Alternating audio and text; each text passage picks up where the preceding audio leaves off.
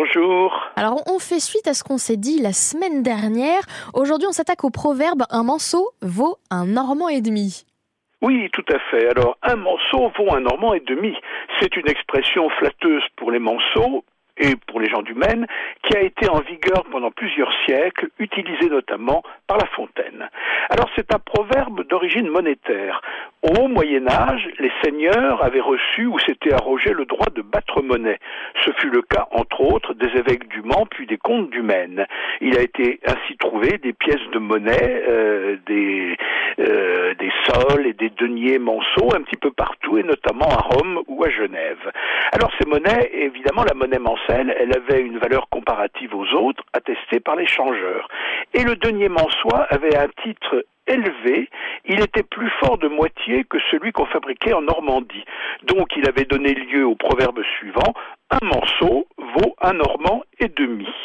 Alors, cette expression monétaire a été ensuite détournée de son acception initiale pour désigner le manceau comme encore plus méfiant et chicanier que le normand.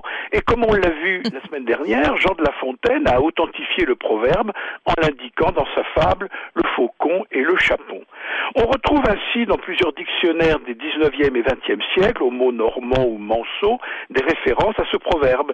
C'est le cas du dictionnaire de l'Académie française de 1842, du dictionnaire d'Émile Littré, du grand dictionnaire universel du 19e siècle, et pour terminer, du Larousse du 20e siècle, publié en 1930 par Claude Auger.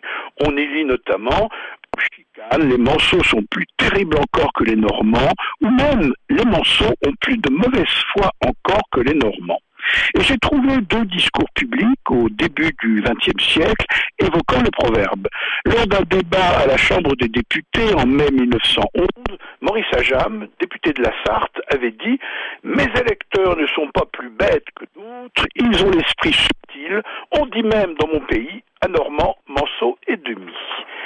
Dans son discours d'intronisation de cardinal en décembre 1916, Louis-Ernest Dubois, archevêque de Rouen, mais né à Saint-Calais, avait indiqué C'est la Normandie que le pape a voulu honorer en ma personne, car je suis normand.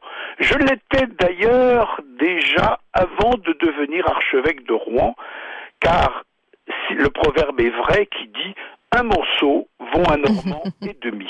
C'est la dernière allusion à ce proverbe que j'ai pu trouver.